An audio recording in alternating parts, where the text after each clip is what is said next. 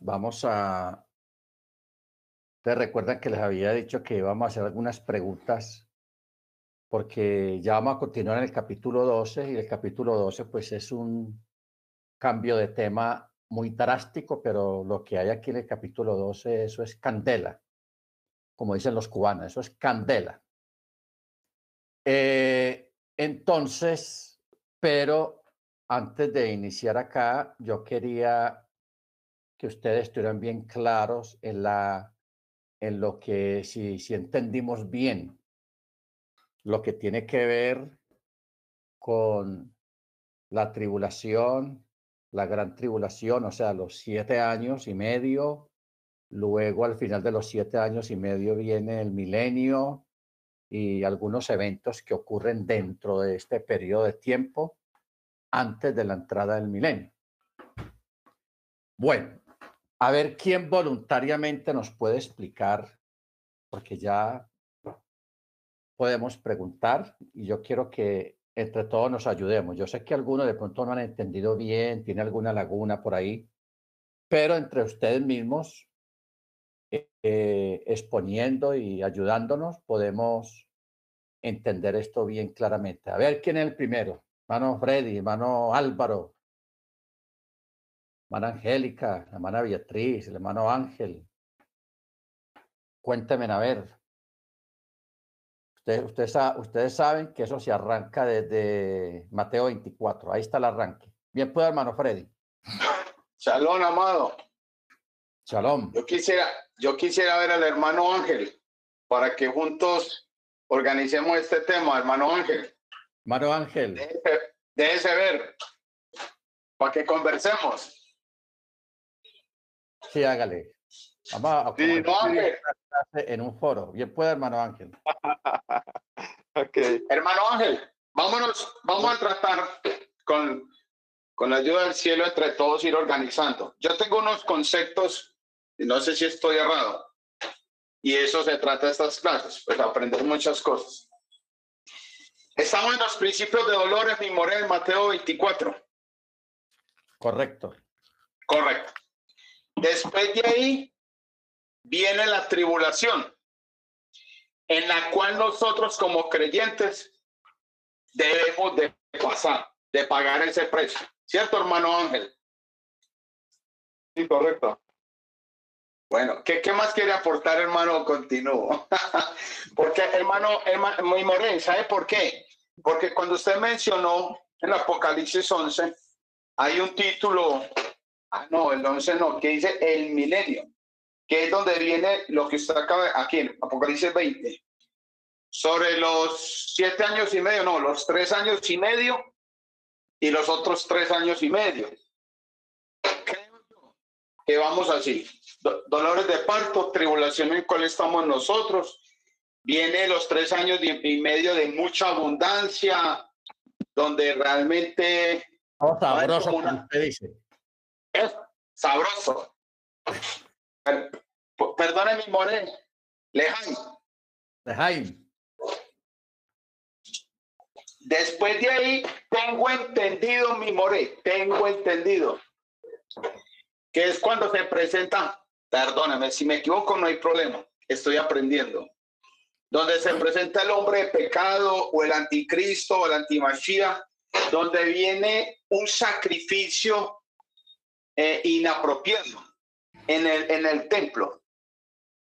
No sé si estoy, si estoy errado, pero yo termino leer, usted ya me lo organiza, estoy equivocado. Viene tres años y medio de abundancia donde todo se organiza sabroso. Pero a los tres años y medio se manifiesta el hombre de pecado, el antimachía, y presenta un sacrificio de un animal impuro, en el cual el pueblo judío, el pueblo israelita dice, ¿qué pasó acá? Estamos eh, mancillando eh, el templo. Entonces la gente reacciona y dice, no, este no es el, el Mesías. Entonces es donde se descontrola un poco y viene ahí la gran tribulación, mi moré. Oh, no, no, no me conteste, mi moré. Hermano Ángel, ayúdeme, es correcto. Ayúdeme ahí, o el que quiera, mis hermanos, que todos aquí. A ver, hermano. Tenemos, Prendan los micrófonos, hermano Ángel, bien pueda. Sí, este, bueno, así como está diciendo el hermano Freddy, eh, en el periodo de la, como se divide la gran tribulación en dos periodos de tres, la escritura dice de 42 meses, que son tres años y medio. En los primeros tres años y medio es cuando vienen los dos profetas, ¿correcto? Es este, ya vimos que uno es Johanán y el otro Elías. Ellos van a hacer por 42 meses milagros, van a tener juicios sobre la tierra. Posteriormente va a venir el antimachía, como decía el hermano, y va a eliminar, va a matar a los dos, eh, a, los, a los profetas y los va a exhibir, van a estar exhibidos durante tres días. Después va, a escuchar una voz del cielo que los va a resucitar y les va a decir, vengan para acá. Posteriormente eh, va a empezar a reinar eh, el antimashiach por esos tres años y medio.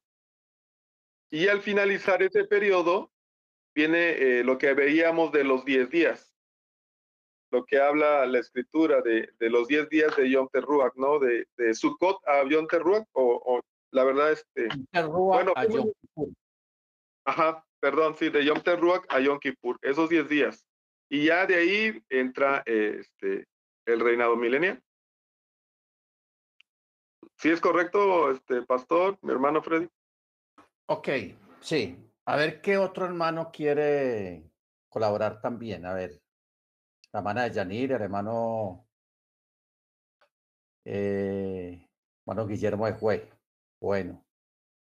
Eh, la hermana Senia, la hermana Mano Álvaro. Dime, estás calladito.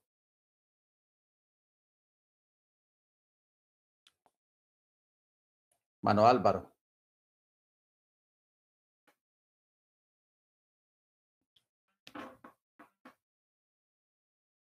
Bueno, el hermano Álvaro hace uso de la segunda enmienda, que tiene derecho a permanecer callado. ok. A ver, ¿quién, hermanos? ¿Quién más quiere decir algo? Hermana Angélica. Bien pueda. Hermana Angélica. Eh, sí, señor. Bueno, pastor, en, en Yom Terúa eh, pues se va a presentar eh, el Mashiach, ¿no? Porque pues es el sonido del chofar con el que él se, se va a presentar. Si, si es así, pastor. Ok.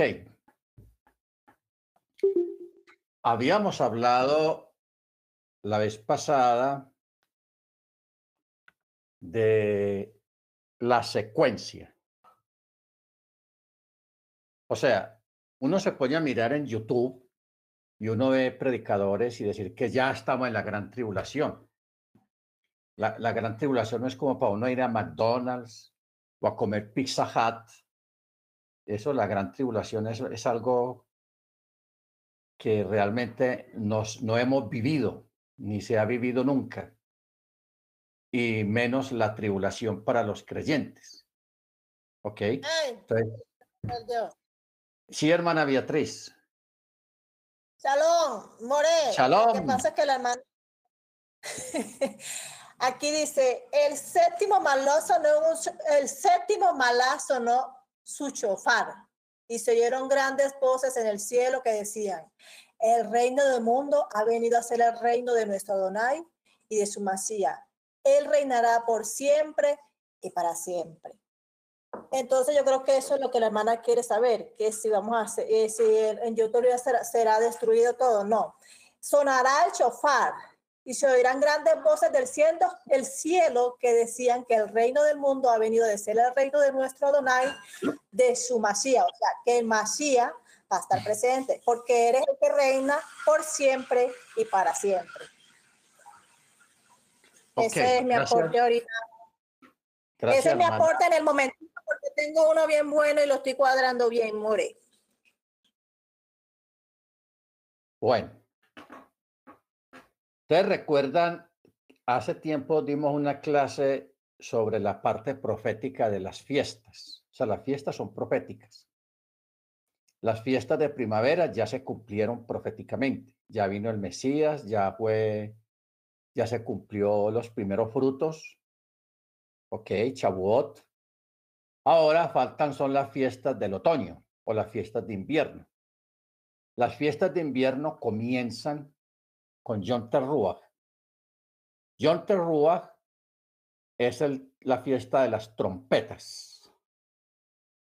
Entonces, usted sabe que entre Yom Teruah y Yom Kippur, el día del ayuno, hay 10 días. O sea, estas próximas fiestas hay que preparar el estómago y preparar el cuerpo porque son tres fiestas muy seguidas prácticamente dentro de un mes. Pues en un mes son las tres fiestas. Porque Yom Teruah, a los 10 días el ayuno, Yom Kippur, y a los 15 días creo que ya es Sukkot. ¿Ok? Ahora, ¿cuál es la parte profética de Yom, de Teruah y Yom Kippur? El día del ayuno. Que esa son los, diez, los famosos 10 días de la tribulación o la persecución para los creyentes. Eso es lo que Yeshua habló en Mateo 24, en la primera parte de Mateo 24, porque Mateo 24 está dividido en tres secciones. La primera es lo que va para los creyentes, para la, la Keilah. ¿Ok? Y ese periodo de los 10 días pasan durante los primeros tres años y medio. Al principio de los primeros tres años y medio es cuando se va a levantar un personaje, no sabemos quién es, va a arreglar este, estos problemas que hay en todo el mundo tan tenaces que hay actualmente en el mundo, los va a arreglar, va a poner todos en cintura, la cosa se va a poner saborosa, como dice el hermano Freddy, eh, va a haber mucho trabajo, buen seguro, bueno, como habíamos hablado el lunes. Y lo más tenaz que va a hacer este señor es que va a lograr convencer a los musulmanes de que les permita a los judíos construir el templo donde ellos tienen la mezquita. O sea, estamos hablando de tumbar lo que llaman el domo de la roca. Toda fotografía de Jerusalén, ahí está la cosa esa. Ahí está atravesada, el domo ese dorado, que es el símbolo del Islam, y ahí donde está el domo, ahí debe estar el templo. Ahí tiene que estar el templo. Entonces, no olvidemos que el Islam tiene tres lugares sagrados allá en el Medio Oriente, que son Meca, Medina y Jerusalén. Son los tres lugares sagrados que tiene el Islam. Meca, Medina y Jerusalén. Y Jerusalén es, ahí donde está, donde debe estar construido el templo. Entonces, que ese hombre, que esa persona convenza a los musulmanes de que les deje a los judíos, sus, sus grandes enemigos, los que más odian, que ellos construyan el templo, eso es una proeza, eso va a ser una hazaña, pero él lo va a lograr. Dentro de todo lo bueno que va a pasar en el mundo, se va a lograr eso, que los judíos reconstruyan su templo porque el templo no se puede hacer en otra parte. Así tuvieran deseos de construirlo en otro lugar más corridito, no, tiene que ser ahí. ¿Por qué? Porque ese lugar es muy simbólico para el Eterno. En ese lugar fue escogido por el, eh, primero ahí fue donde Abraham iba a ofrecer a Isaac. Fue ahí. Ahí el Eterno mismo ordenó que se reconstruyera el primer templo. Y ahí, en ese lugar, ha sido el escenario escogido por el Eterno para él manifestar su gloria, su cabot, en ese lugar. Entonces, no puede haber otro lugar para construir el, el, el, el Beit Hamikdash, el sagrado templo. Cuando ya el hombre tenga todo el mundo en el bolsillo, siguiéndolo por las redes sociales con millones de seguidores y la adulación de todos los políticos del mundo, entonces él va a ser reconocido como Mesías por el Islam, por el catolicismo, por los Hare Krishnas, por los hindúes y, por muchos cristianos. lo van a ver a él como un Mesías y al mismo judaísmo también, porque lograr una hazaña de esas, de que les consiga a ellos el lugar para reconstruir el templo, eso es una, una proeza superior a, la llegada del hombre a la luna, a descubrir una vacuna para tal enfermedad. Eso va a ser una gran hazaña. Entonces, va a ser nombrado Machía. Cuando ya lo monten en el templo los judíos, ya él allá se quita la careta y hace construir una imagen de sí mismo y ahí comienza el acabose. Los judíos se van a rasgar las vestiduras ah, y nosotros los creyentes en Torah y en Yeshua tenemos que ponernos pilas y esa es la advertencia que tenemos nosotros para saber que llegó el tiempo. Porque el hombre ya va a comenzar a marcar su gente, a sus seguidores, a ponerse en la marca, el su sello, y todo el mundo va a tener la camiseta y, usted sabe, si hoy en día tan fácilmente la gente se pone la camiseta de un equipo de fútbol, de un personaje, dígame cuando aparezca semejante eh, caballero, semejante entidad que arregle tantos problemas que hay en el mundo, hombre, la gente va a querer tener la camiseta, pero nosotros no. Nosotros tenemos la camiseta de la Torá. ¿Ok? Entonces, ahí que eso, eso va a ser prácticamente finalizando los tres años y medio. Los primeros tres años y medio es que ocurren estas cosas. Cuando ya ve que no todo el mundo se hizo marcar, no todo el mundo lo está siguiendo, ya él sabe quiénes son los que no lo están siguiendo. O sea, la estrategia de marcar la gente, de sellar la gente, es para él darse cuenta quiénes son los que no se sellan. Porque nosotros no nos podemos poner nada de eso, hermanos, ni por nada. Porque la escritura ha sido muy clara, ha sido muy clara y nos lo repite varias veces, de que no nos podemos dejar poner esas marcas y esas cosas. ¿Ok? No nos podemos poner eso. Por eso dice el verso 14, capítulo 13. Y engaña a los que moran en la tierra por medio de las señales que le fue concedido hacer en presencia de la bestia, ordenando a los que moran en la tierra hacer una imagen a la bestia que tiene la herida de la espada y revivió y le fue dado infundir aliento a la imagen de la bestia e hiciera hablar a la imagen de la bestia e hiciera que fueran muertos cuantos no adoraran la imagen de la bestia. Esto está en Apocalipsis 13. O sea, usted puede ir hoy en día a cualquier parte del mundo de turismo, a cualquier parte del mundo. Y un fenómeno que usted va a ver es niños en lugares tan alejados del planeta, en la India, en la China, en Japón, en Asia, en Filipinas, donde sea. Usted siempre va a ver muchachitos con la camiseta del Barça, del Barcelona. Y el número de, Messi ahí o el número de, de Cristiano Ronaldo. O sea, eso es una moda. O sea, hablar de lo que de lo que la antimachía va a hacer, no va a ser como complicado, porque hoy en día lo vemos con personajes de farándula, de fútbol, políticos, que la gente se pone la camiseta y el nombre de... Eso es normal.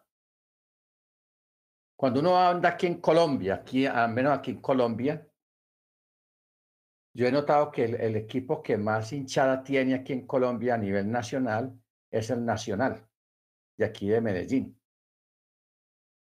Uno va a los llanos orientales, va al Quindío, va a una parte, va a la otra y ve gente con, con camisetas del Nacional. En todas partes, porque es un equipo que tiene mucha fama aquí en Colombia. Igual fenómeno debe pasar en México, que debe haber un equipo que tiene la mayor hinchada a nivel nacional. Y la gente anda con cualquier parte de México, anda con la camiseta de ese equipo, de, ese equipo o de algún jugador en especial. Cuando aparezca un tipo de estos hermanos, que haga las cosas. Y aparte de que haga esas cosas, el hombre hace señales milagrosas. Por eso dice el verso 14, y engaña a los que moran en la tierra por medio de señales. ¿Qué tipo de señales? Que caiga fuego del cielo, caminar sobre las aguas. O sea, acordémonos que el antimachía es un imitador del Mesías. Porque hasta este momento nadie ha vuelto a caminar sobre las aguas, sino solamente Yeshua. Pero ese tipo, para meterse a la gente al bolsillo, especialmente al pueblo evangélico, al pueblo católico, el hombre va a caminar sobre las aguas. Entonces, la gente va a decir, oh, entonces ese es, ese es el Mesías. ¿Quién hace, quién camina sobre las aguas y no solamente Yeshua o Jesús? Eh, eh, o sea, este hombre, él va a hacer cosas, hermanos, inimaginables que nunca se habían hecho antes. Por eso habla de señales. Y se va a hacer construir una, una imagen y le va a dar vida a que esa imagen se mueva. Si hoy en día la gente hace romería, los católicos hacen romería que porque les pareció que la Virgen, una imagen de la Virgen, lloró sangre o medio se movió y la gente se va, se lanza ya a adorar y todo eso a, a esas estatuas. Díganme ustedes algo real, que la gente lo vea. Una estatua, cuando menos piensa la estatua habla, se mueve y, y está en movimiento y camina y todo eso. E, e, eso, hermano, eso va a ser una cosa tenaz. ¿Por qué? Porque va a ser tanto el desespero de convencer a la gente de que lo sigan que él va a hacer todo ese tipo de trucos y de cosas eh, como señales para meterse a la gente al bolsillo, porque conseguir seguidores hoy en día no es fácil. Y hay que hacer, y la gente hace malabares, todo eso, pero él lo va a conseguir haciendo señales, porque así lo dice la escritura. Engaña a los moradores de la tierra por medio de señales. Señales. Por eso el verso 15 dice, y le fue dado infundir aliento a la imagen de la bestia, e hiciera hablar a la imagen de la bestia, e hiciera que fueran muertos cuantos no adoraran la imagen de la bestia. ¿Ok? Toda una imitación de lo que Yeshua es. Entonces, por eso dice, verso 16, y hace que a todos, pequeños, grandes, ricos, pobres, libres, esclavos, les pongan una marca en su mano derecha o en su frente, y que ninguno pueda comprar o vender, sino el que tiene la marca ¿Para qué, ¿Para qué él va a poner la marca, hermanos? Porque él sabe que hay una gente que no se la va a poner. ¿Por qué? Porque él conoce la Biblia. O sea, no estamos hablando de un personaje que no sepa Biblia, porque ese hombre va a olear Biblia que da miedo. Por eso hay un dicho que dice que sabe más el diablo por, por viejo que por diablo. Hasatán que el Eterno lo reprenda, él conoce la Biblia mejor que nosotros. Yo, creo que la debe conocer de memoria de tanto lidiar con ella. Él la conoce. Entonces el hombre este va a aparecer, porque para convencer a la gente de que él es el Mesías, tiene que hablar Biblia, hermanos. Y hacer señales y hacer milagros. Y márquense, póngase mi, mi marca. Entonces, ahí es donde entramos nosotros de que no nos vamos a marcar.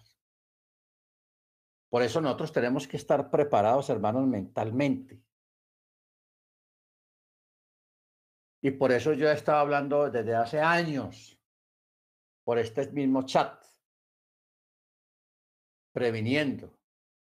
Va a venir un tiempo de milagros, no milagros del Eterno de campaña evangelística, no, un personaje se va a levantar y va a hacer cosas que nadie ha hecho. Solamente Jesús las hizo, va a levantar muertos, va a enderezar torcidos, va a arreglar matrimonios, va a arreglar países, va a arreglar conflictos globales, va a hacer señales, y a través de eso es que se va a meter la gente al bolsillo, hermanos. ¿Ok? Pero nosotros prevenidamente debemos de estar preparados para eso. Que no dejarnos llevar por un milagro. Ah, hermano, es que vea, caminó sobre el agua. O sea, no me vayas decir usted con el cuento de que nos toque vivir ese tiempo y de que el hombre camine sobre el agua y lo graben en televisión y envía en directo vía satélite, por WhatsApp, por todas las, las redes sociales. Y que luego usted me venga a decir, hermano, yo creo que él es el Mesías porque es que, uy, es que vea, está caminando sobre agua, levantó un paralítico, levantó un muerto, levantó esto. O sea, eso es lo que va a hacer para engañar a la gente y metérselos al bolsillo no para que nosotros lo creamos o lo sigamos. Nosotros sabemos quién viene y a qué viene. O sea, Yeshua no va a volver aquí a hacer milagros. O sea, metamos una cosa en la cabeza. Vamos a hacer una antítesis. Esto se llama antítesis. Yeshua ya vino. Estuvo aquí 30 años. Durante tres años hizo milagros inimaginables. Levantó muertos, enderezó torcidos, levantó paralíticos, limpió leprosos, volvió la vista a los ciegos, hizo que la gente que tenía la mano recortada de nacimiento se le volviera normal, caminó sobre el agua, multiplicó los panes y los peces. Yeshua vino e hizo eso. Baruch bendito sea su nombre. Él es grande. Pero no pensemos no hay una profecía siquiera chiquita que diga que Jesús va a volver otra vez a hacer milagros de nuevo. Usted básese en eso, hermanos. Básese en eso. Yeshua no vuelve aquí a la tierra a hacer milagros y a caminar sobre el agua, a multiplicar panes. No va a volver a hacer eso. No porque no sea capaz. Porque cuando Él viene, Él ya viene a reinar. Él no viene aquí a demostrarle a nadie quién es Él.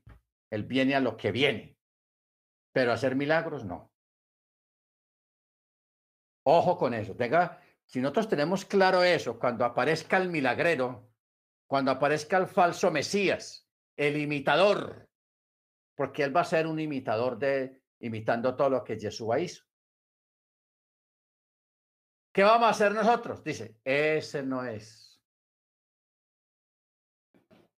¿Por qué? Porque nosotros ya conocemos la cronología bíblica. Ya conocemos la cronología. Y sabemos de antemano que Yeshua no vuelve. Él sí va a volver, pero él no viene a eso a hacer milagros y otra vez a, andar sobre el mar. No, no viene a eso. Nada, nada. Él no vuelve a eso. No porque no sea capaz, no, porque ya, ya no tiene que demostrarle a nadie lo quién es Él. Él viene a lo que viene. O sea, el primero que vino fue un cordero. Y un cordero que fue inmolado. Humilde, cabalgando sobre un pollino de asno. Pero ahora el que viene no es un cordero, hermanos. Un león. El rey. Viene es un león, viene es un rey. ¿Ok? Entonces, si nosotros tenemos claro eso, aquí en, nuestra memoria, en nuestra mente, hermanos, cuando venga la antimachía engañando a los, a los, a los despistados, porque eso va a ser gente despistada, gente que no tiene fundamento, gente que no estudia mucho la escritura. Eso sí se van a dejar llevar por el milagro. Vean, flotó en el aire. Vea, andó sobre el agua. Uh, vea, levantó tantos muertos. Vea, eso hizo milagros, sacó todos los enfermos del hospital y los curó a todos. Dejó ese hospital vacío. Dejó a los médicos y enfermeras sin trabajo. No importa lo que usted vea que esa persona haga, no es. No es. Ojo con eso. Porque es que este personaje viene, hermanos, con todas a meterse la gente al bolsillo y se va a meter mucha gente al bolsillo, la gran mayoría. Entonces va a hacer marcar la gente porque él sabe que hay una gente que no se va a marcar.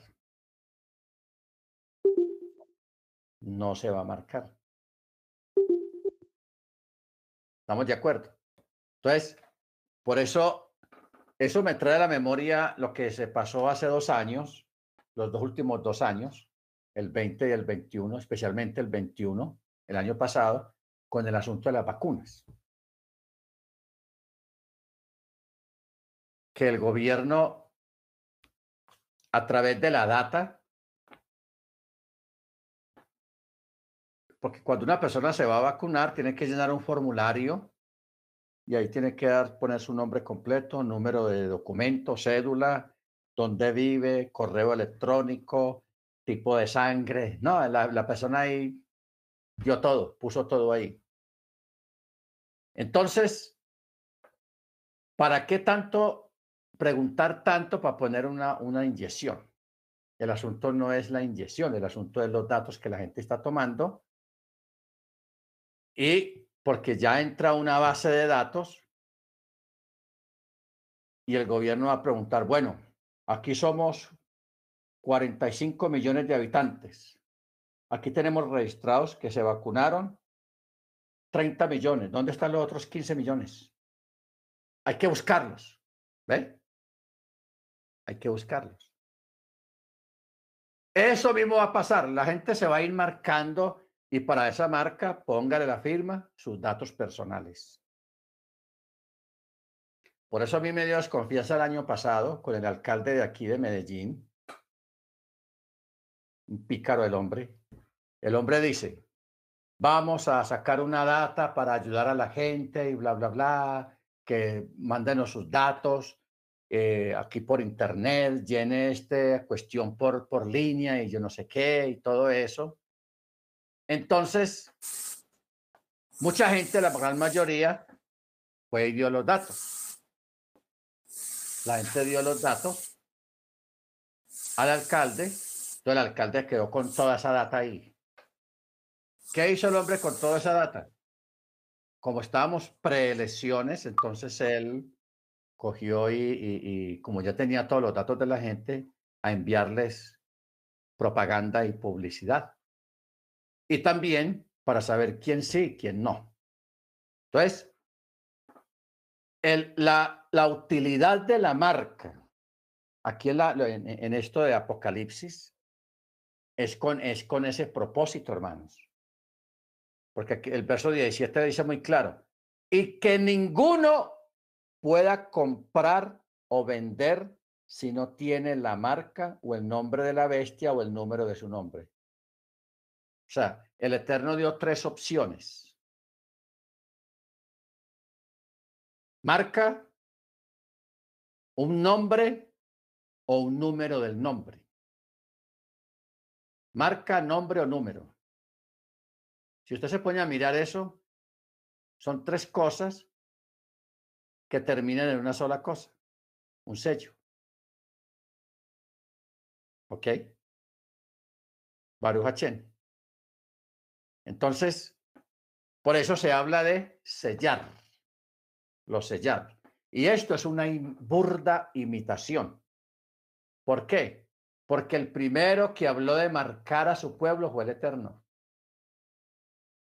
Y ya leímos los textos, hay uno por ahí, uno de los profetas, y luego aquí, en los profetas dice que un ángel de, la muerte, de destrucción, estaba listo para destruir y, un ángel le dijo, no salgas todavía hasta que no terminemos de marcar a los creyentes, a los santos. Una marca, para que ellos no sean tocados por la plaga. ¿Ok? Igualmente en Apocalipsis, cuando habla de los 144 mil, también habla de que están, ellos van a ser sellados, van a ser marcados para que no los toquen las plagas. Entonces, ¿qué, qué hizo el, el, el, príncipe de la mentira? El rey de, de, de, del engaño. Lo mismo, imitar. Pero en este caso de la marca es para, para saber quién es quién. Para saber quién es quién. Entonces, hermanos, de verdad, nosotros tenemos que tomar en serio esto que estamos hablando, en especial el asunto de los milagros. ¿Ok? El asunto de los milagros. Porque allá afuera, en el mundo cristiano, hay mucha competencia con eso de los milagros.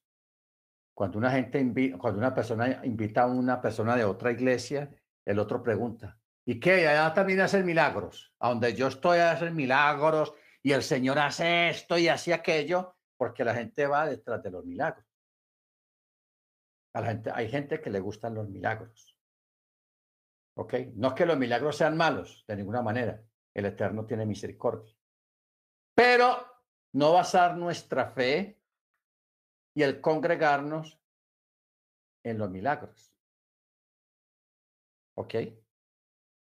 Bendito sea el nombre del Eterno. Porque es que eso es lo que viene ahora cuando aparezca este personaje y se manifieste, el antimachía. Él va a entrar en el escenario religioso por ahí, haciendo señales. Por eso dice el verso 14. Y engaña a los que moran en la tierra por medio de señales. Y no son bobaditas de señales, no, va a ser señales grandes. Caiga fuego del cielo, cae fuego del cielo. Vaya una tempestad por allá, hay una tempestad por allá. No llueva en tal parte, no llueve en tal parte. O sea, él, va a ser una antítesis y un contrapeso de los dos testigos, porque los dos testigos sí van a hacer eso. Pero ya eso es una cosa aparte. Ya los dos testigos vienen a actuar en contra de los impíos. ¿Ok? Baruch Entonces, ¿qué pasa? Cuando ya quede un pequeño grupo de habitantes en la tierra que definitivamente no se, no se dejan marcar, entonces ya viene una persecución contra ellos. Primero, le estrechan la vida. O sea, le, estrechan la vida. ¿De qué manera se la estrechan? De que una persona ya no va a poder ir a una tienda porque le van a exigir la marca. Ni a comprar, ni podrá vender nada. O sea, es una forma de, de estrechar el cerco sobre los creyentes. Ah, no, Entrar a una tienda, si sea la tienda más sencilla del barrio, no, lo van a, no le van a vender nada si no tiene el sello. ¿Ok? Ojo con eso. Entonces, eso es una prueba, porque lógicamente si uno va a una tienda a comprar comida es porque uno necesita comida para comer. ¿Ok? Entonces, por eso dice, y que ninguno pueda comprar o vender si no tiene la marca o el nombre de la bestia o el número de eso el número de su nombre. ¿Ok? Entonces, es una forma de estrechar. Cuando ya ve que, que esta gente, nada, nada, que, que se pone la marca esa, ya viene la persecución. Que esa persecución va a ser concretada con 10 días. O sea, la culminación de esa gran persecución va a ser los 10 días. donde se cumple John Terrúa, la, proximidad de la venida del Mesías o el anuncio del Mesías y John Kippur. Pero en este caso, John Terrúa es el gran holocausto, es el gran sacrificio, donde los creyentes, en cierta forma, son un holocausto, un tipo, mire usted, un tipo de Isaac un tipo del Mesías en el madero, porque el sacrificio de Isaac y el sacrificio del madero van juntos, van juntos. Pero falta el tercero, ¿ok? Que es el, el megachoa, porque ya hubo un choa pequeño. ¿Cuál fue el Shoah pequeño? El holocausto en Alemania, cuando murieron casi 5 millones de judíos. pero eso fue algo local. El otro Choa que viene, el grande, que viene, que es la culminación de la secuencia. Primero el sacrificio de Isaac, luego el sacrificio del Mesías en el madero y luego los creyentes que también son sacrificados. Cumpliendo lo que Pablo dice, así como, como Yeshua participó de, de los sacrificios y de la persecución, así nosotros también participamos de lo mismo. ¿Ok? Ya entendemos la, la secuencia. Diez días. Que eso es lo que dijo Jesús al Mateo 24, que tendréis tribulación. El padre entregará al hijo, el hijo al padre, el hermano a la hermana, en fin, lo que ya hemos leído muchas veces. Ahí es donde viene eso. Y eso va a ser una matazón muy grande. Cuando culmine esa matazón, a los días ya terminan los primeros tres años y medio. Como dijo uno de los hermanos ahora, durante ese periodo de la tribulación, vamos a ser consolados, los, los perseguidos, vamos a ser consolados y en parte defendidos por los dos profetas, o sea, los dos testigos como dijo el hermano Ángel ahora, los dos testigos. Se va a ser parte del ministerio. Fregarle la vida a los impíos y consolar a los creyentes en su tribulación. En su tribulación. Cuando ya esa parte termine, entonces ya iba a comenzar la, los otros tres años y medio, que es la gran tribulación que ya eso es juicio para los impíos. Ya creyentes, ya todos murieron, ya todos se fueron, otros lograron esconderse en el monte y los que logren sobrevivir ese tiempo, tres años y medio restantes, esos son los que dijimos el lunes que van a entrar al milenio. Solamente que aguanten tres años y medio, escondidos sobrevían, sostenidos por la mano poderosa del Eterno, eso sí. Porque a ellos no los va a tocar los juicios de la gran tribulación, o sea, los efectos. Que viene la langosta, ellos no los va a tocar la langosta. Porque son creyentes y en parte están marcados. Bendito sea el nombre del Eterno. Ya en los tres años y medio restantes, hermanos, eso es el acabose, eso es la reducción de la población. Ahí sí va a haber una reducción de la población, porque usted lee que cada juicio se lleva las tres cuartas partes de la población. Y luego el otro juicio que sigue se lleva otras, otra vez las tres cuartas partes de lo que va quedando y la población se va a ir reduciendo considerablemente las ciudades van a quedar intactas, no van a ser destruidas. O sea, lo, que quede, porque acordémonos que va a haber un gran terremoto que va a causar mucho daño, pero van a haber muchas edificaciones y muchos lugares que van a resistir el efecto del gran terremoto que, se, que va a haber también. Pero la gran tribulación, el periodo de la gran tribulación va a estar concentrada únicamente en los impíos, en las gentes. ¿Por qué? Porque todos ellos van a participar del Shoah, o sea, de, la matazón, de los 10 días. Eso va a ser una locura. Eso va a ser una locura. ¿Ok?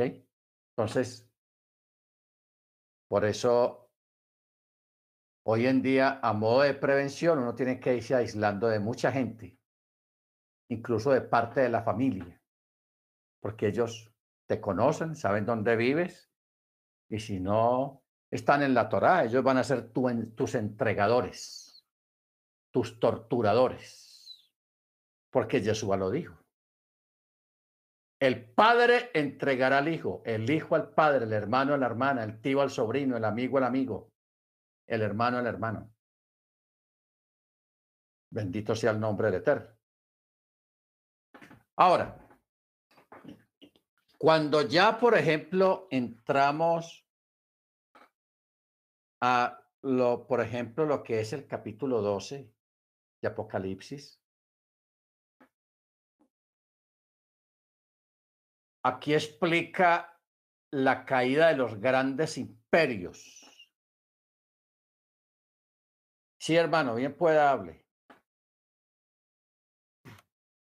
Shalom, Rap. Este, tengo una duda. Ahorita que estamos hablando de los que pasen a la, al reinado milenial, los que se escondan, los que sobrevivan los tres años y medio, ¿sí me escucha, verdad? Sí. Eh, Rap, es, estos, e, estas personas que pasen al reinado milenial, sus cuerpos serán transformados porque, pues bueno, va a ser un reinado de mil años. Entonces, eh, pues ahorita el, cuerpo del ser humano, de nosotros como humanos, no, no está diseñado para aguantar cuánto tanto tiempo. Entonces, este, y como bueno, como va a ser el Shabbat grande, eh, leí una nota interesante, Rap, que se me pareció, eh, como, como Satanás, el, eh, el ángel de, bueno, ya ve que el ángel, no me acuerdo cómo se llama, que es el ángel destructor, es el que encadena a Satanás por los mil años. Me pareció interesante que decía que hasta eh, que el Eterno lo reprenda, va a tener su Shabbat de esos mil años, porque no va a estar, va a estar atado. Sí, Así que, le va a dar un, el año rural, ¿no? ¿Cómo es que se llama? Eso tiene un nombre. El año... Bueno. ¿Sabático? El año sabático. ¿Sabático? Sabático. Sí, sí, llamémoslo así. No, no que la, escritura lo diga, no. Pero en cierto modo, al mismo Hasatán que el Eterno lo reprenda, le van a dar su año sabático. Mil años encerrado allá para que no friegue más la vida. ¿Ok? Bueno. Pero sí está bien, hermano, lo que usted dice. O sea, para entrar al milenio, lógicamente, pues el Eterno va a operar un cambio y como ya no van a haber medicinas, porque es que lo que nos tiene fregados aquí es la medicina. Usted sabe que la medicina que hoy en día se usa no es para curar la gente. Una en parte es para que la gente se enferme y se muera. Y otras es para mantener la enfermedad de la persona hasta que se muere, para poder, para poder vender.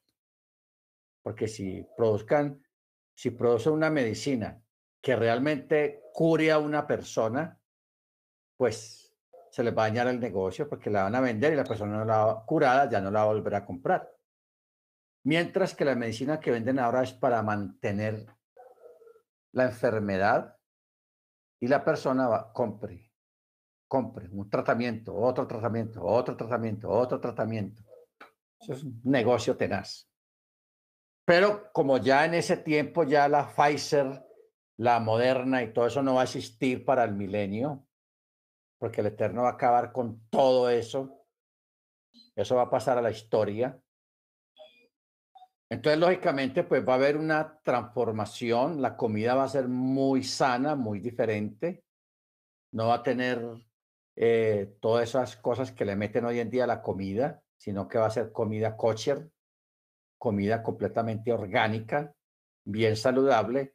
Entonces, los organismos de las personas van a, sufrir una transformación. Y aparte de eso, de que no va a haber contaminación ambiental tampoco. No va a haber contaminación ni de ruido, ni de asuntos de, carros con gasolina y petróleo y, o, o energías fósiles. Nada de eso. Todo va a ser muy diferente en el milenio. Entonces, lógico. Sí, hermano. Perdón, perdón, es que no quiero dejarlo ir, no quiero dejarle ir la idea a usted. Pero referente a la pregunta del hermano Ángel, me, me, me, me llamó mucho la atención. Entonces, nuestro cuerpo va a ser eh, cambiado o transformado, o cómo va a ser. Yo sé que usted está dando una, una pequeña explicación, pero yo quisiera eh, acuñar, si me permites, un texto que dice que para el Eterno eh, mil años es como un día.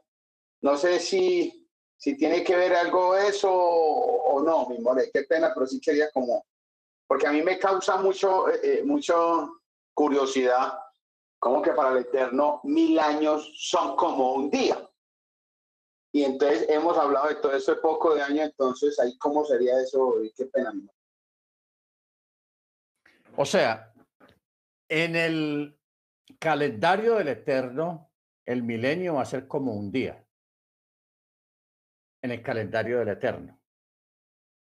Nosotros no aguantamos ese calendario porque nosotros no, pasamos del 10% de mil años, de un día. O sea, eh, estamos hablando de 10 horas. 10 horas no. Tres horas, como tres horas y pico.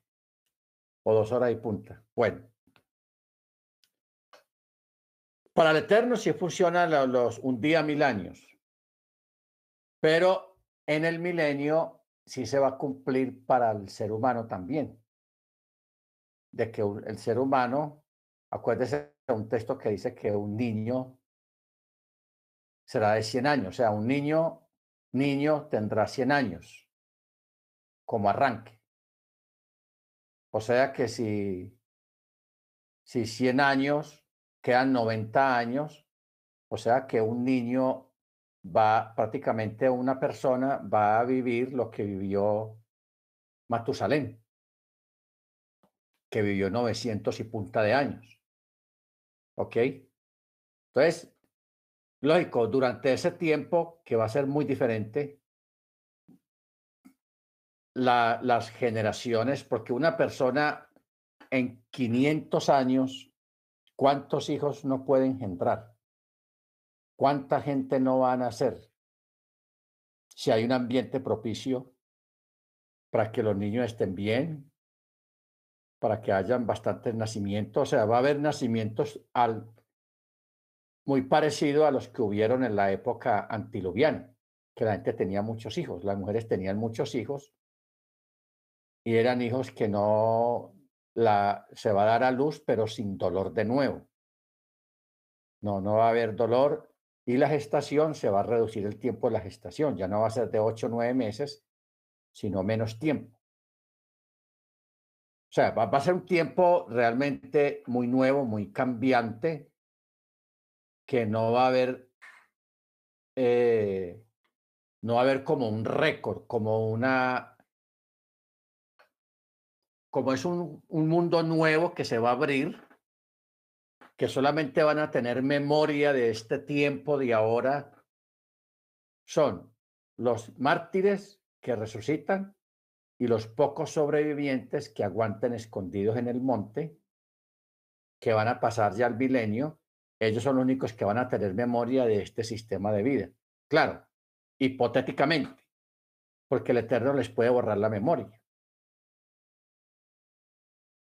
No sabemos bien, el Eterno les puede borrar la memoria de este tiempo porque realmente eh, vivir en el milenio va a ser tan diferente, tan lo opuesto a como se vive en este, en este mundo en que nosotros nos tocó, tan tenaz, eh, va a ser una vida muy diferente, completamente diferente a nivel social, a nivel comunitario, a nivel familiar, a, nivel como personas, a nivel médico, a nivel físico. Hermana Beatriz.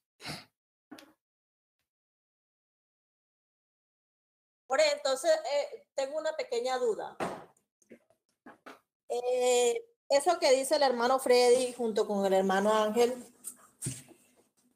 que nosotros no aguantamos aquí terrenalmente. Entonces, literalmente hay que morir para ser puesto en otro cuerpo, para ser, para, para llegar al, al mandamiento que está escrito. O sea, literalmente el, cuerpo muere, ¿cierto? Porque es mortal. Pero para lograr llegar a cumplir toda esa misma y ser como resucitado nuevamente para llegar a esos años que el hermano Freddy dice, literalmente eso entonces el cuerpo humano como tal tiene que morir y, y, y, ser eh, puesto en otra, con un nuevo nombre, un nuevo cuerpo. ¿Es así? Ok. Hay que repartir eso en dos, en dos secciones. los mártires que van a resucitar, eso sí no van a tener ningún problema porque van a resucitar con un cuerpo nuevo. Supongamos, vamos a poner un ejemplo, me pongo yo como ejemplo, que ahí me toque morir en la, en la época de la tribulación. Me maten, me corten la cabeza, bueno. Yo en esta vida, aquí ahora, uso lentes, uso audífono, porque no oigo bien, y tengo unos fierros aquí en la en los pies que los tengo imperfectos por un accidente que tuve y tengo metales y toda esa cuestión. O sea, para yo reventar en el milenio, yo no estar con la, con la misma lente de ahora y la misma sordera y, y cojo todavía. No. El cuerpo, cuando el Eterno lo levante, y de todos los que levanten, van a ser levantados con un cuerpo completamente regenerado, perfecto, sin ninguna, sin ningún defecto. O sea, que en el milenio vayan a, a perdón, hermana, sí. hermana, no está, ya se fue. La hermana Angélica, que es optómetra. O sea, allá en el milenio no, no, no va a existir eso de los, de, de los lentes ni de audífonos por pérdida de, de, audición. Eso no va a existir allá. Entonces, los cuerpos de los que son resucitados van a ser resucitados perfectos y completamente saludables internamente y externamente. Nada de enfermedades heredadas, todo eso va a desaparecer. ¿Ok?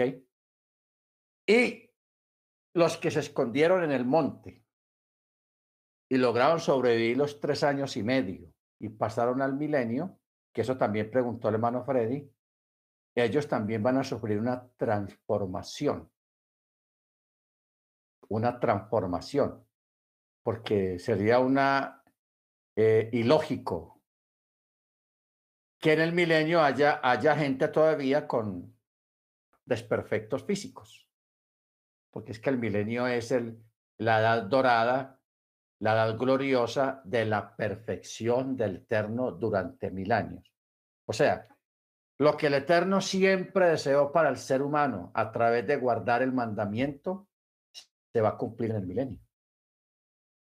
Porque es que si todo el mundo guardara el mandamiento, hermanos, lógicamente, pues el sistema de vida sería muy diferente todos trabajarían en beneficio de todos.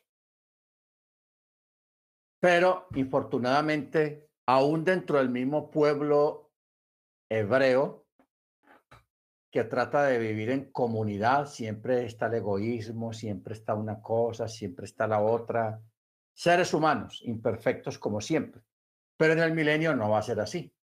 El Eterno va a quitar la imperfección física y la imperfección mental. Ojo con eso. La imperfección física y la imperfección mental. ¿En qué sentido la imperfección mental? En que las personas van a, a pensar con la lógica y con la razón basado en la Torá que van a conocer, porque en, ese, en esa era, en esa época, todo el mundo va a conocer Torá. Acuerda que la profecía dice de que no haber necesidad de que nadie le diga a su compañero, ven, enséñame Torah o ven, yo te enseño Torah. No, sino que todos tendrán conocimiento del Eterno, conocimiento de la Torah. La gente va a tener la Torah aquí de memoria. Tanto la Torah escrita como la Torah oral. O sea, la tradición oral de la Torah, las dos cosas, porque las dos cosas son necesarias. Y nosotros debemos de acostumbrarnos a eso y hablar en esos términos. Porque el catolicismo y el cristianismo solamente conoce un término, la Torah escrita y ya. Y yo la interpreto como me da la gana, no. En el mismo judaísmo existe la Torah, el Eterno creó la Torah escrita, que es el rollo de la Torah, y la Torah oral. Por eso es que yo les decía Por eso se demoró el Eterno, o el, el Eterno no, Moche 40 días en la montaña, porque el Eterno le estaba enseñando la Torah oral, o sea, la interpretación del texto, la interpretación de la Torah. No sé cómo haría Moche para aprenderse todo eso, pero él lo aprendió, por eso estuvo ya 40 días. Bendito sea el nombre del Eterno. ¿Estamos? Entonces, eso es, es bueno que pregunten, porque eso nos ayuda a esclarecer ciertos vacíos que puedan haber acerca de esto. Sí, hermano. Mano Ángel. Sí, gracias, Rap. Este, Rap, entonces eh, quiero entender que los que lleguen al milenio no va a ser el, eh, no van a resucitar con el cuerpo in- incorruptible, ¿verdad, Rap? Sino que va a ser un cuerpo diferente, como usted dice, ¿no? Eh, un cuerpo eh, sin defectos físicos, con mayor, ma- más, reforzado, ¿no? Pero bueno, algo que, que tenía una duda también es los que pasan al milenio rap, ellos, eh, como usted dijo, o bueno, otra persona que, que llega al milenio, resucitó,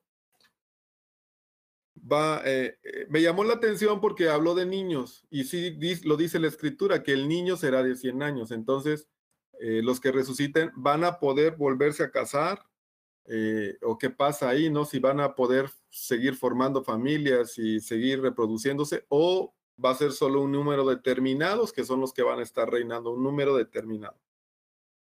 No.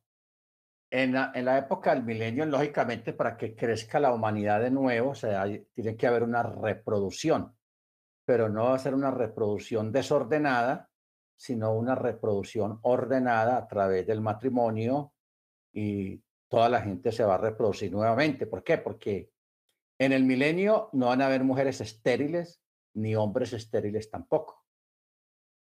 Todos van a tener la capacidad de concebir por eso hablaba ahora de que las mujeres no van a tener dolor en el parto.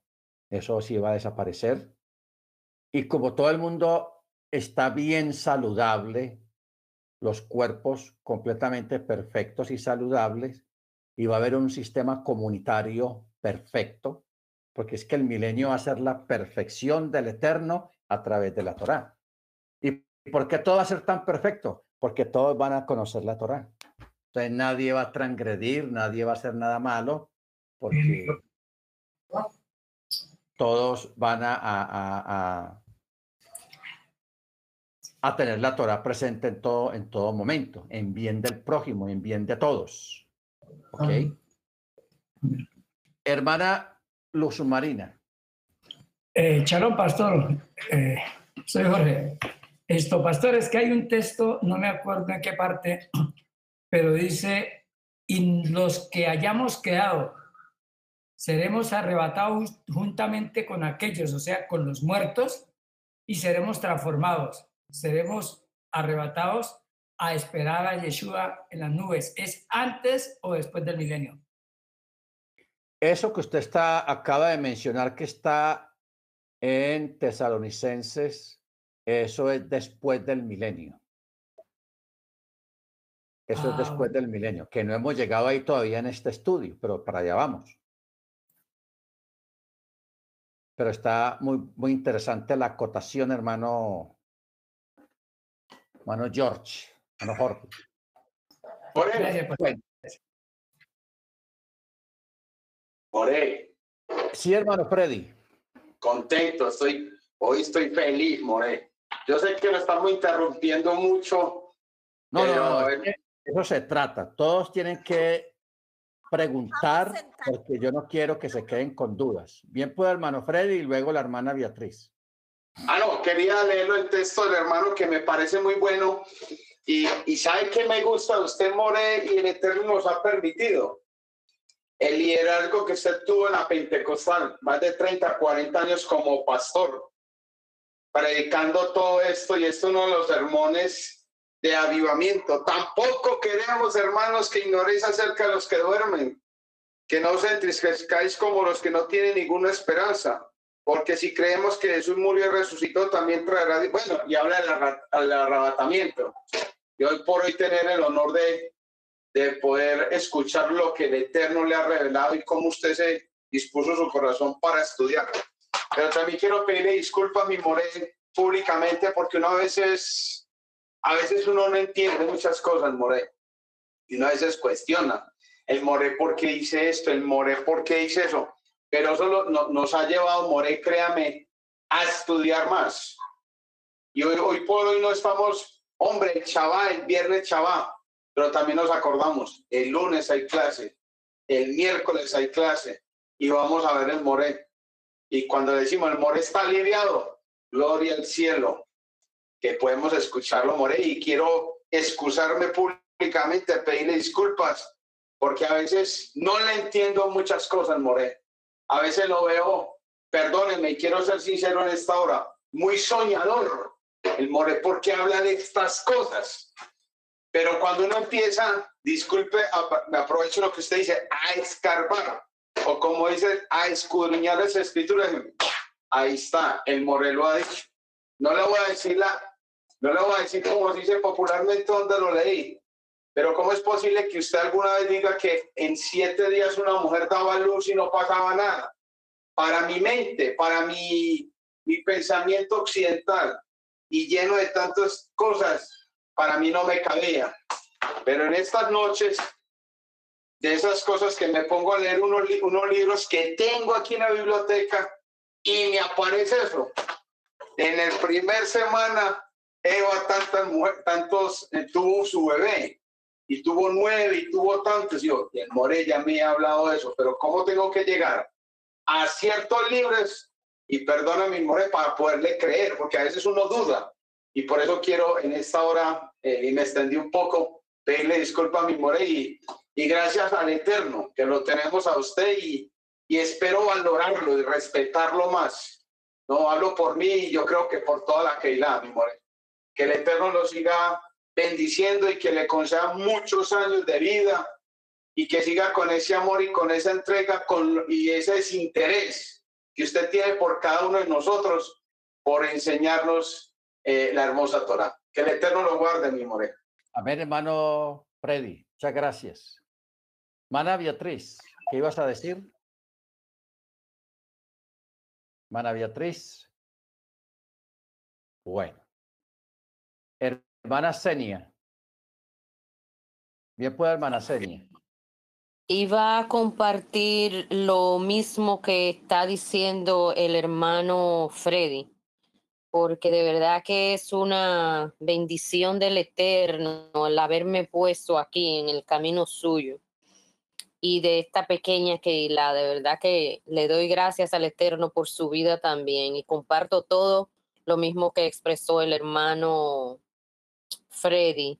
Y al igual que él, yo soy bien fresquecita, yo, yo soy bien novata eh, acá y de verdad a veces me quedo también como pensando y me toca escudriñar la, el libro sagrado para poder entender y volver y, y reescuchar y reescuchar la clase de, de cada una de ellas, de las más que más me ha impactado para volver y poder entenderla. Y de nuevo le doy gracias al Eterno porque ah, me puso en su camino, porque antes lo hacía yo solita aquí buscando de Él.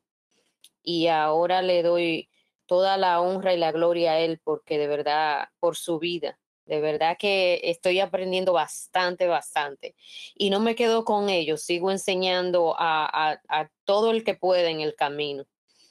Ah, de nuevo, muchas gracias y comparto con el, el, hermano Freddy. Amén, hermana Senia. Muy bien. Yo le voy a dar una clave, sierva a Beatriz. No podía hablar porque se quedó pegado el celular. Pero entonces yo para cerrar aquí una cosita respecto a lo que hablaba el hermano Freddy y el hermano Ángel. Entonces, el ser humano como tal muere, o sea, nosotros mismos, el terrenal, acá. para los que rescatan, para los que, para los que resisten entre, entre los tres años y medio, esos son los que serán reconstruidos, aparte de los que ya han muerto, que vamos a ser restaurados en otro cuerpo. ¿Cierto que es así, More? Correcto. O sea, yo quiero que nos acordemos, el hermano Jorge dio, dio la cita. Pues no dio la cita, simplemente leyó el texto, donde habla de un evento que todavía viene, que es después del milenio, o sea, ese es el rapto o el arrebatamiento, que es después del milenio. ¿Cómo va a ser ese arrebatamiento? Dice, primero resucitan los creyentes y luego inmediatamente los que hayan quedado vivos hasta ese tiempo van a ser, sus cuerpos van a ser transformados ¿Por qué? Porque ya van a volar. Nosotros en este momento no podemos, somos capaces de volar. Tal vez en sueños, pero, pero que nosotros tengamos esa capacidad ese día de este cuerpo ser transformado en un cuerpo donde desaparezcan los virus de las enfermedades, donde desaparezca el virus de la muerte y que ese cuerpo tenga la capacidad de poder volar y traspasar la atmósfera, usted sabe que unos 6.000 metros arriba no hay oxígeno. Usted ve que la gente cuando va al Monte Everest, los alpinistas, llevan tanques de oxígeno porque casi no hay aire en el, en el Monte Everest por lo alto que es. Y Yeshua, cuando venga en su venida gloriosa, cuando venga a levantar la Keilah, los creyentes, juntamente con los creyentes resucitados, vamos a ser llevados más allá de la atmósfera y lógicamente pues el cuerpo va a poder tener la capacidad sobrenatural de poder respirar allá sin ningún problema. Ahora, previo a eso, antes de eso, estamos hablando de lo que dice la hermana Beatriz y el hermano Freddy y el hermano Ángel, los que sobrevivan los tres años y medio y que les toque entrar al milenio, también, claro, no van a ser cuerpos para volar tampoco, pero sí esos cuerpos van a sufrir una transformación para poder entrar en e, esa, en esa nueva etapa, porque el, milenio es una nueva etapa, una vida nueva, un nuevo amanecer, un nuevo comienzo. Entonces, lógicamente, el cuerpo tiene que ser transformado, no tan perfecto como en, la, en el arrebatamiento, en el rapto, sino va a ser transformado para vivir la época del milenio, que va a ser una vida muy diferente a esta.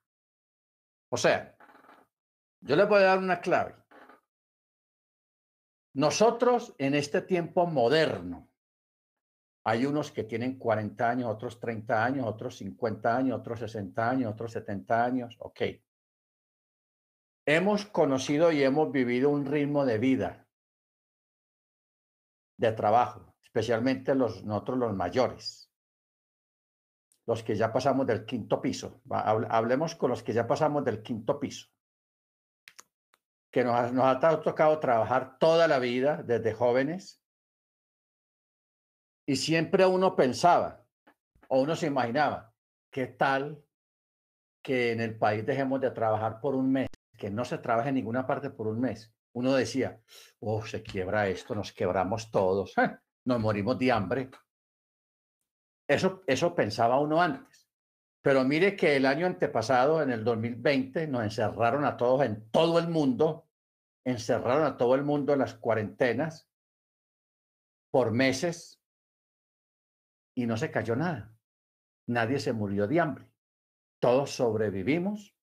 No sabemos cómo, porque en este momento uno mira para atrás y uno dice, uno mira para atrás y uno dice, ve, estuvimos tantos meses encerrados y, y sobrevivimos. Ninguno nos quebramos económicamente, ni nada pasó, ni el país se quebró, ni todo se paralizó, no, todo siguió la gente sobrevivió y la gente supo lo que era estar meses, semanas encerrado en la casa sin poder trabajar. Ya después se puso lo del teletrabajo y trabajar en la computadora desde la casa y todo eso, pero eso fue después.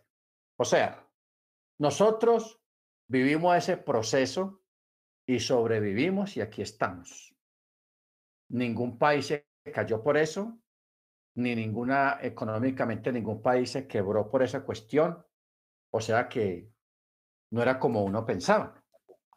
Ahora, tenemos el caso de la Biblia, un caso muy particular, en el caso de los hebreos cuando estuvieron 40 años en el desierto, sin trabajar, sin empresas, sin restaurantes, sin McDonald's, sin Pizza Hut, sin, sin restaurante Mexican food, comida mexicana, ni comida colombiana, ni comida cero.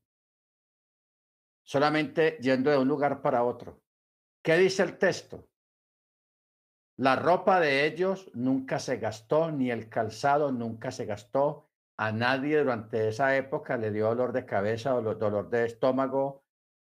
La gente es súper saludable. Pero el fenómeno que, que yo quiero que lo tengamos en cuenta es el de la ropa y los zapatos. 40 años usted caminando con las mismas chanclas, con los mismos zapatos, y esos zapatos en la noche, la, la persona se los quitaba para dormir y, y el otro día amanecían, se renovaban los zapatos, el cuero, lo que se había gastado, se volvía a, hacer otra vez en la noche y así duraron 40 años. Igualmente la ropa. La ropa nunca se gastó ni perdió el tono del color, ni se puso vieja la ropa, sino que cada noche esa ropa se renovaba. Y el otro día amanecía como, como, como nueva. Y el otro día amanecía como nueva. El otro día amanecía como nueva. Hermanos, si el Eterno hizo eso con objetos terrenales, porque no estamos hablando de cuerpo, sino de, ropa, de, ropa y de zapatos. ¿Qué, ¿Qué podemos dudar nosotros en un futuro ¿Usted cree los que usan lentes o los que usamos lentes? Que no, nos, nos parece imposible estar en el milenio completamente sin lentes, sin audífono. Si alguno tiene algún problema en la cadera o en los huesos o en los pies, que camina cojo, que me duele aquí, todo eso va a desaparecer.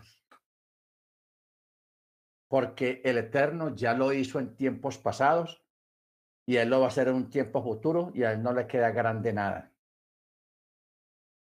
No le queda grande nada. Yo sé, como decía el hermano Freddy ahora, que uno a veces se, se fija mucho en el sistema de vida que nosotros llevamos hoy en día. Nos parece complicado. Pero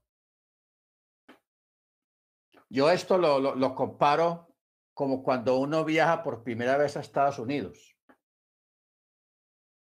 Que uno, por ejemplo, cuando yo estaba aquí antes, aquí en Colombia, para mí Medellín me parecía la ciudad más grande del mundo, porque uno donde se crió, a uno le parece lo último en Guaracha, porque eso es lo que uno conoce. ¿Ok? El aeropuerto. El aeropuerto de aquí decía Aeropuerto Internacional José María Córdoba. Y uno decía, wow. Y uno iba al aeropuerto de aquí y uno veía, uff, este es el aeropuerto más grande del mundo, porque eso es lo que uno conoce. Pero uno sale, uno llega, por ejemplo, al aeropuerto de Miami, que es un aeropuerto espectacular, muy bonito, y el cambio es total. O sea, es otro mundo, otra vida diferente otra vida diferente. Entonces, nosotros, a través de la Torah, a través de la escritura, el Eterno nos está prometiendo una vida diferente. Ya no es como viajar de un país a otro, porque de verdad que el cambio es muy grande. El cambio es muy grande. Salir uno de aquí, de, de, Cali o de Palmira o de, o de Pereira o de Bogotá o de Barranquilla o de Cali, hacer un viaje a Miami por primera vez, al menos a Miami.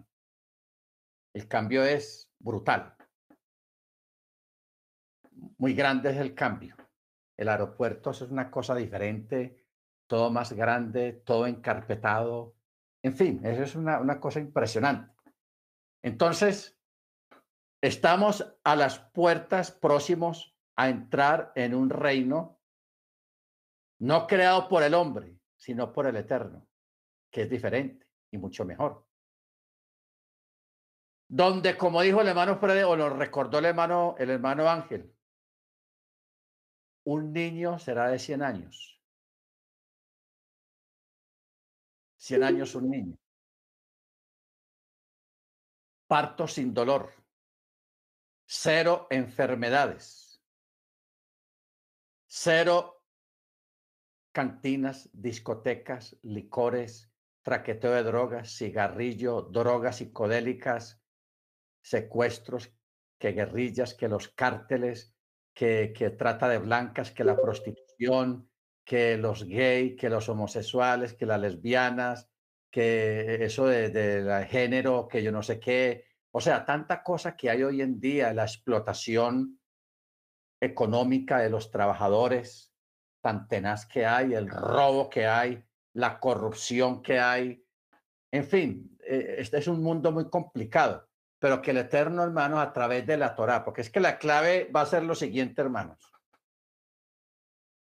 La clave está es en la Torah. Si todos vamos a tener conocimiento de la Torah, todas las personas van a actuar de acuerdo a la Torah, con rajem, con misericordia, y en pro del bienestar del prójimo, porque eso es la Torá, el bienestar del prójimo, el respeto al prójimo. Entonces, si todos están en esa sintonía, todo el mundo, hombre, la vida cambia, la salud cambia. Ya no va a haber alguien tratando de meter gato por liebre o de vendernos algo, no, todo va a ser bien. ¿Por qué? Porque va a haber temor al cielo y todos van a andar en ese mismo temor. Entonces, claro, van a existir los matrimonios, se van a tener muchos hijos, muchos hijos, bendito el Eterno, y los hospitales y muchos serán para atender las parturientas porque no van a haber enfermos en esa época.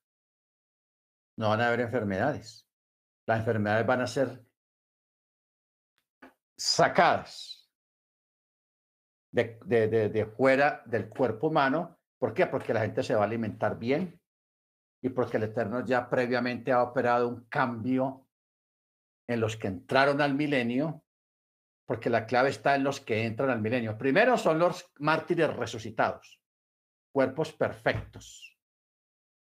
No hablamos de belleza, sino perfectos tal cual con el, con el diseño que el Eterno le dio al cuerpo humano, que no tenga ni ningún órgano que no funcione o imperfecto o, o desubicado, no, todo el mundo va a ser perfecto físicamente.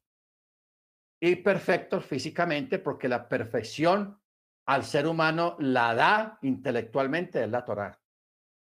Por eso hay muchos libros que llaman la ética de la Torah, la sabiduría de la Torah.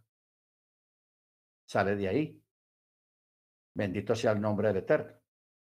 Entonces, claro, va a haber una multiplicación de la especie, se van a, construir ciudades gigantescas, sin contaminación, todo bien ubicado, con buena agua, con buenos frutos, todo kosher y todo orgánico. Bendito sea su nombre. Como lo fue antes del diluvio, que todo era orgánico, todo era kosher, pero el hombre primero vinieron los ángeles y la embarraron. Pero el hombre ya venía embarrado también con la descendencia de Caín. Tenaz. Porque Caín dejó descendencia. Eso es otro rollo, que después lo vamos a tratar. O sea, todo está, hermanos, es en desaprender lo aprendido, porque es que a nosotros nos metieron una, nos encajonaron en una doctrina en el catolicismo y en el cristianismo, nos encajonaron ahí y nunca nos imaginábamos que de más de ahí, de lo que habíamos aprendido, no había nada, pero hay mucho más de lo que usted se imagina. Mire la, la perlita que les acabo de soltar. la descendencia de Caín. Caín dejó descendencia. Cam dejó descendencia. Y por ahí viene lo malo. Baruch Hachén. Bueno, hermanos, paremos acá. No pudimos entrar al capítulo 12, pero estuvo bien la clase hoy. Yo quería que todos hablaran y preguntaran y, y se expresaran, porque yo quiero que todos entendamos bien esta parte para entrar en esta, porque estas son ya detalles. Capítulo 12, eso es candela lo que hay ahí.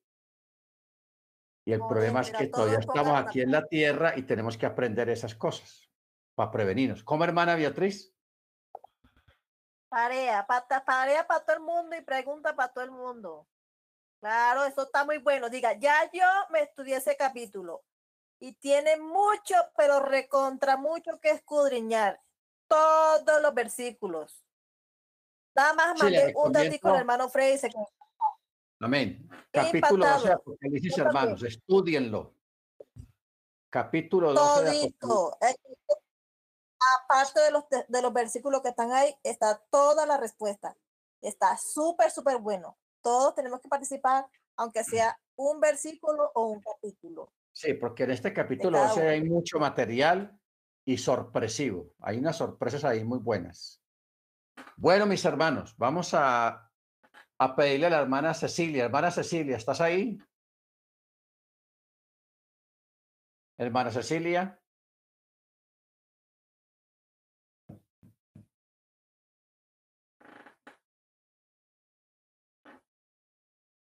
Bueno, vamos a pedirle a la hermana.